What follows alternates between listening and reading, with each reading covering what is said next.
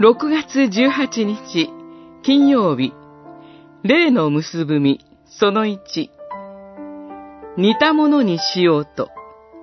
ガラテヤの信徒への手紙5章22節23節。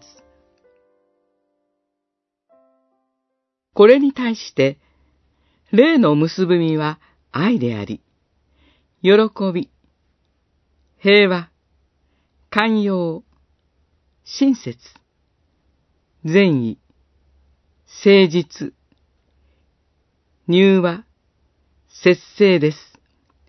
これらを禁じる掟はありません。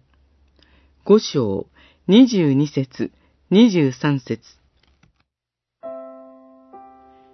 ガラテアの諸教会に生じていた教理的な問題は、信徒間の霊的不一致、また、敵対関係を引き起こしていました。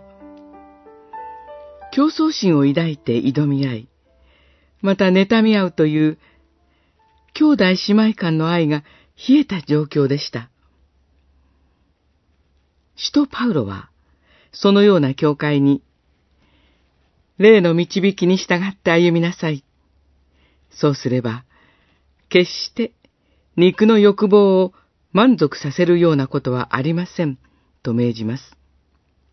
そして、敵意、そねみ、利己心などの肉の技に対比して、霊の身として、愛、喜び、平和、寛容、親切、善意、誠実、入和、節制という麗しい品性を挙げます。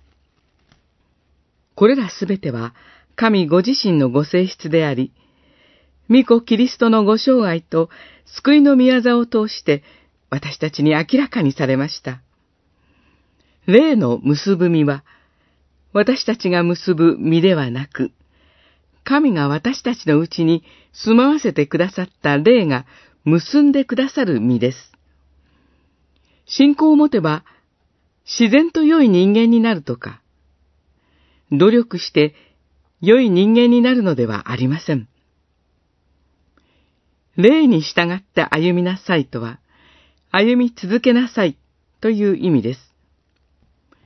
歩み続ける中で、徐々に結ばれるのが霊の実です。